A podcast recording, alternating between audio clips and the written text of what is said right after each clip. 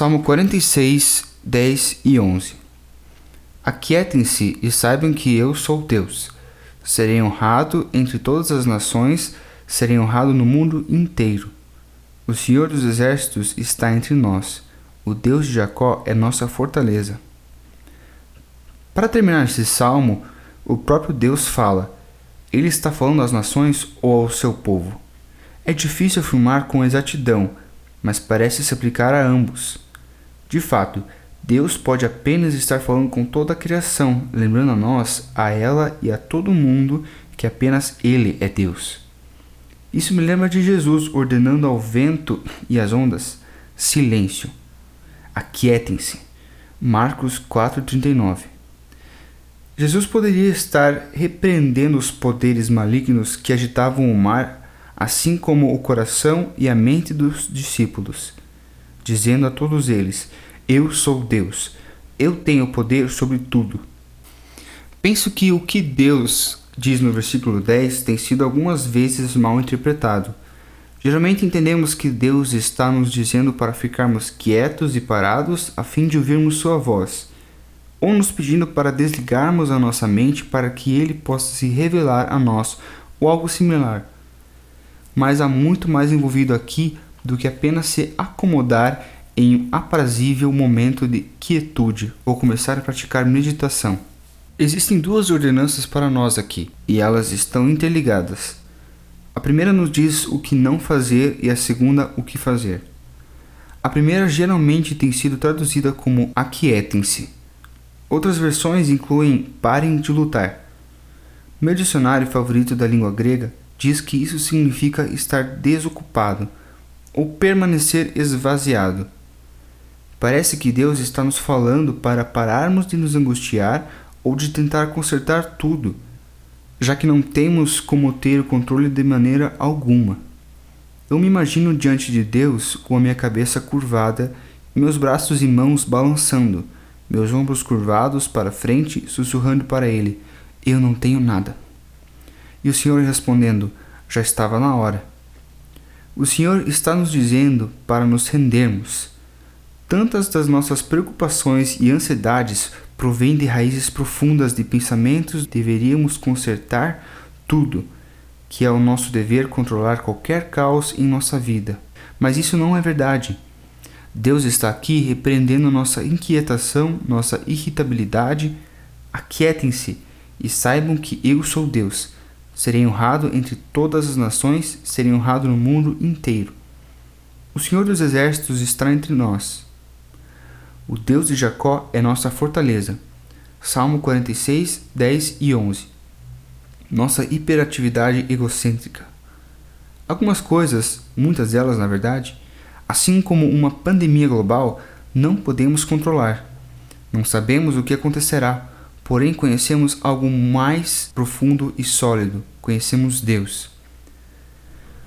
Isso me lembra do que C.S. Lewis escreveu em seu livro As Crônicas de Nárnia: O Leão, a Feiticeira e o Guarda-Roupa.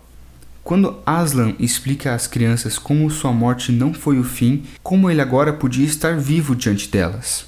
Explico: a feiticeira pode conhecer a magia profunda, mas não sabe que há outra magia ainda mais profunda o que ela sabe não vai além de aurora do tempo.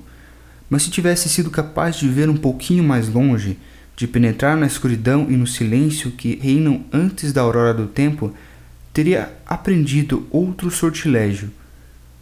Saberia que, se uma vítima voluntária inocente de traição fosse executada no lugar de um traidor, a mesa estalaria e a própria morte começaria a andar para trás. E agora? Permanecemos vazios, sem depender de nossas próprias habilidades, intelecto, carisma ou dinheiro, ou qualquer outra coisa que tenhamos. Agora estamos prontos para a segunda ordenança do versículo 10. Saibam que eu sou Deus. Há algo mais profundo do que o caos e o medo que correm desenfreados em nosso mundo. E nós conhecemos o Senhor. James Sire parafraseou esse versículo desta forma: Pare de se debater, de se preocupar com o resultado. Eu estou no controle.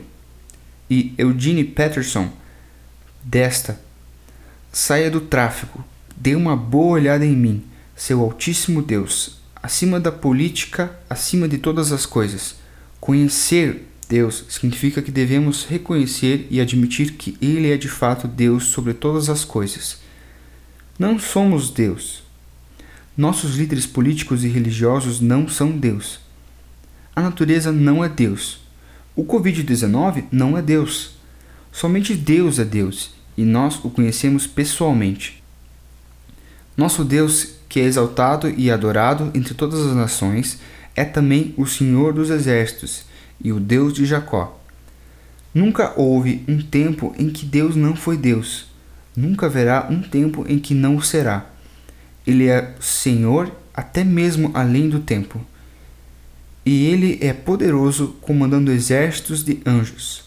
O melhor de tudo, nosso poderoso Deus está no comando e entre nós. Ele é por nós, ele é a nossa fortaleza. Quando sinto medo de alguma coisa, isso me leva a pensar na pior das piores coisas que ela poderia causar. Nesse caso, a morte. Então, perceber que Deus tem um plano até mesmo para isso, ressurreição dentre os mortos, com Jesus como nosso precursor e exemplo, faz o medo se esvair e ele começa a perder seu poder sobre mim. Mais uma vez, não que eu queira morrer, mas se acontecer, Deus ainda está no controle. Ele é o Deus da vida e, se nós o conhecemos, viveremos mesmo que venhamos a morrer. João 11, 25 Pai, perdoa-nos por tentarmos controlar cada aspecto de nossa vida. Perdoa-nos por falharmos em confiar em Ti, por brincarmos de Deus. Dá-nos graça e força para permanecermos esvaziados diante de Ti, dependendo de Ti lançando sobre ti nossas angústias e temores e confiando em ti. Pai, tu verdadeiramente és nosso amoroso e cuidadoso Pai. Tu nos conheces e nos amas mais do que poderíamos conhecer e amar a nós mesmos. Tu amas e te importas com as pessoas que amamos.